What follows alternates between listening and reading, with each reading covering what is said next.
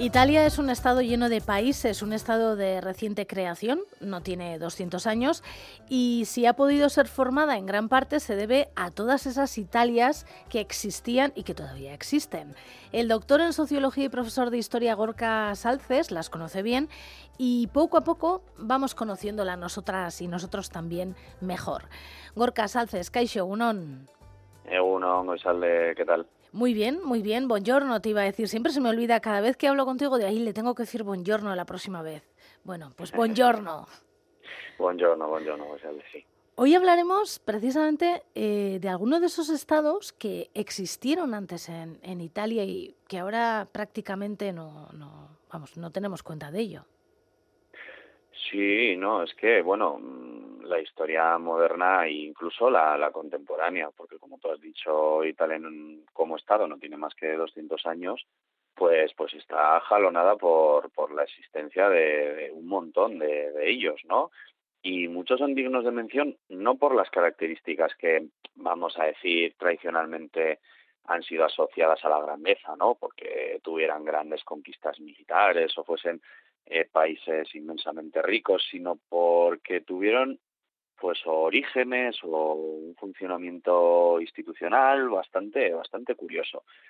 Entonces hoy nos vamos a situar entre tres regiones italianas. Por un lado vamos a fijarnos en la Toscana, que es una región del centro norte que tiene a Florencia por, por capital y que se caracteriza por un paisaje colinar que llega a su apoteosis al final de, la primavera durante la floración de la lavanda. Como ya has dicho que hoy vamos a hablar de un estado y he empezado a soltar tópicos toscanos con esto de la lavanda, supongo que a más de una ya le ha venido a la cabeza a los Medici, claro. eh, familia archiconocida que durante el siglo XVI controló la República de Florencia y en ocasiones incluso el papado o a lo mejor ahora con, con la peli también alguien se ha podido acordar, acordar de, Napoleón, de Napoleón Bonaparte, eh, al que la primera vez que fue destronado, en 1814, sus caballerosos y pardillos enemigos eh, le concedieron el Principado de Elba, que es una isla cercana a la costa toscana, de la que se escapó a la primera de cambio. Otra de las regiones implicadas en el caso de hoy es el Lazio, la, región de Roma, que, bueno, aparte del archiconocido imperio de la Edad Antigua, pues ha dado a la historia estados como la República Romana de 1848 o los estados pontificios en los que el Papa detentaba el poder espiritual, pero también el político y cuyo territorio no se correspondía con el actual Vaticano, ni mucho menos, puesto que llegó a, a controlar una amplia franja de territorio en todo el centro de la península italiana. Pues hoy no vamos a hablar de ninguno de esos casos ah. eh, más conocidos, aunque alguno nos va a o alguno de ellos nos va a salir por ahí implicado de rebote, sino de un microestado de tres kilómetros cuadrados creado por error y que pese a ello sobrevivió durante cuatro siglos, que hizo del contrabando su modus vivendi y que se sitúa, se situaba, mejor dicho, en la no tan conocida región de Umbria, eh, montañosa y sombría, como su propio nombre indica, y que es limítrofe, eh, entre otras, con las ya mencionadas eh, Lazio y Toscana, y una de las pocas regiones italianas sin costa, por cierto. Hoy eh, vamos a viajar a la actual provincia de Perugia, al comune o municipio de San Justino, para conocer la República de Cospaya. ¿A ti te, suena de algo la República de Cospaya? ¿La habías escuchado antes? Eh, Umbria, sí. Cospaya, ni idea, vamos. Estoy apuntando, además, para mirar luego qué es esto. Y es normal que no te suene, ¿eh? porque mm, primero tenemos que pensar que estamos en el siglo XV. Claro, no existen aplicaciones que nos permitan consultar la geografía de un territorio y de hecho la cartografía es una ciencia en desarrollo y los mapas son un bien preciado y bastante escaso. Tampoco la mayoría de la gente tiene un conocimiento geográfico muy amplio, mm, más allá del territorio que pisan en el día a día. Y este territorio está determinado pues por la lentitud de los medios de transporte que aumentan las distancias entre los lugares y por la economía de base local, que hace que por lo general eh, estos desplazamientos sean innecesarios, ¿no? Dicho esto, mm, vamos a, dar un salto en el espacio y vamos a ir un momento a Basilea, a Suiza, nos vamos a ir de Italia, un momento. Vamos a situarnos en 1431. La Iglesia Católica en ese momento celebraba su decimoséptimo concilio, que es una cumbre en la que, bueno, a la que están llamados todos los obispos para decidir cuestiones relativas a la doctrina religiosa, y hay tan gana.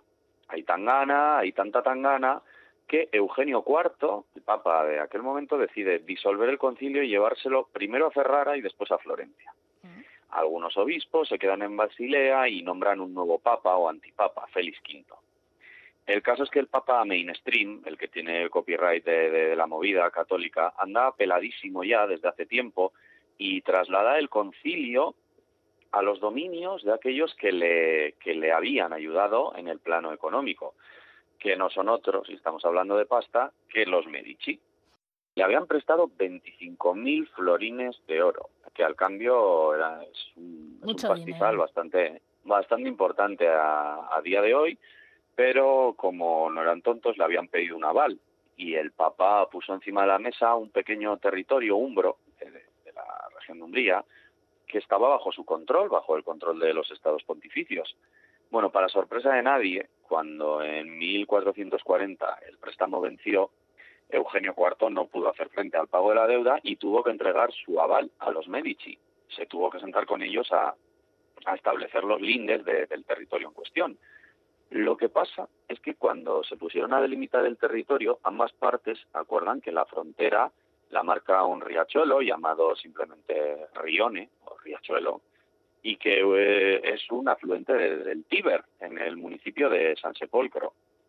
He dicho que es un riachuelo, pero no, porque en realidad son dos riachuelos, uno a 500 metros de otro y los florentinos interpretan que es el río más al oeste el que delimita el, territorio y los delegados del Papa, en, cambio, que es el río del este.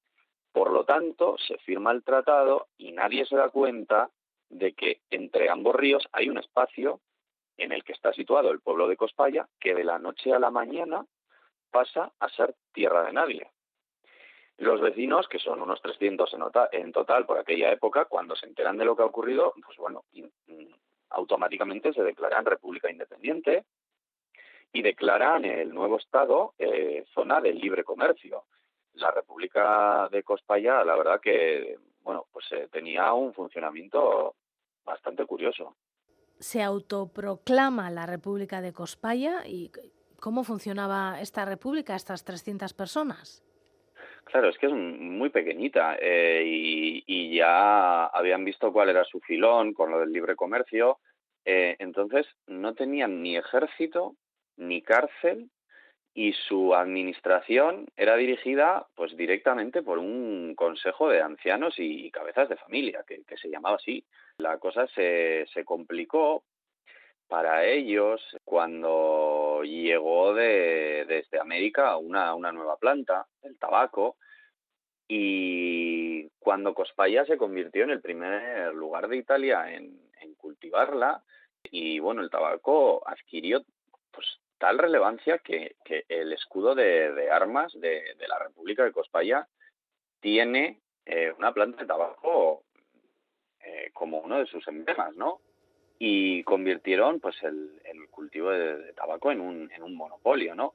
Al final, la peculiar situación del, del micro, ¿no? Entre, bueno, pues eh, dos vecinos mucho más grandes y su principal actividad económica, pues atrajeron a contrabandistas de, toda Italia. Y ya en los siglos XVIII y principios del XIX, ya se limitaba pues, prácticamente a eso, a ser un, nodo de contrabando de tabaco tanto que en 1826 los estados pontificios y el Gran Ducado de Toscana, el heredero de la República Florentina, obligan a, Cospaya a firmar el acta, de subyugación, según el cual bueno, pues su territorio quedaba repartido entre los dos mencionados estados. Como compensación, los 14 representantes de, de Cospaya recibieron una moneda de plata y también el permiso para seguir cultivando tabaco, ¿no? Ah. Eh, hoy en día, aún hay una variedad de tabaco, una forma de puro así bastante irregular, que, es conocida como, como cospaya, eh, para que nos hagamos una idea de, la dimensión del fenómeno y de lo arraigado que, estuvo en la cultura de la zona, que incluso hoy en, el municipio donde está Cospaya hay un museo de, la cultura del tabaco, ¿no? Donde explican todo, pues eh, todo el proceso de cultivación, de curación, etcétera, etcétera.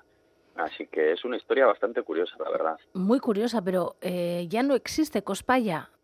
No, sigue existiendo, es un barrio del municipio de, San Sepolcro, como, como he dicho antes, y está justo en la muga entre Umbria y, Toscana. Eh, a día de hoy, sí, sí, sigue, sigue existiendo, sigue siendo un barrio y de hecho en las carreteras tienen anunciado que era una antigua república, tienen carteles que, que lo anuncian y guardan buena memoria de ello claramente, vamos.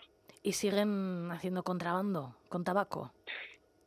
Ahora lo del contrabando lo tienen un poco más difícil porque, bueno, están en el centro de, la península, simplemente son, vamos a decir, pues, pues bueno, un pueblo fronterizo entre regiones italianas que, que con esto del, del libre comercio, ellos se declararon zona de libre comercio y ahora casi todo el mundo es zona de libre comercio, con lo cual lo de hacer contrabando pasando eh, unas montañas con, una mochila llena de cualquier cosa ya, ya no funciona así y por su situación geográfica, pues bueno, ya la cosa es muy diferente.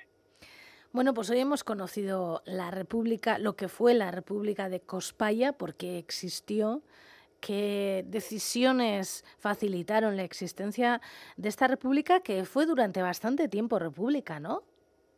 Cuatro siglos, desde 1431 hasta 1826. O sea, es que eh, este microestado de tres kilómetros cuadrados, tres kilómetros cuadrados, para que nos hagamos una idea, es la superficie que tiene el municipio de Portugalete.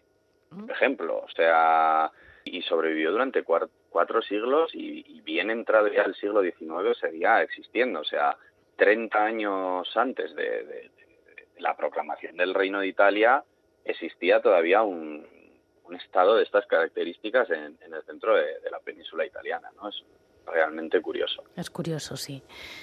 Gorka Salces, él es doctor en sociología, profesor de historia y quien nos acerca a todas esas Italias que no conocemos, pues para que las conozcamos. Es que ricasco, Gorka. Zuri, goizalde arte.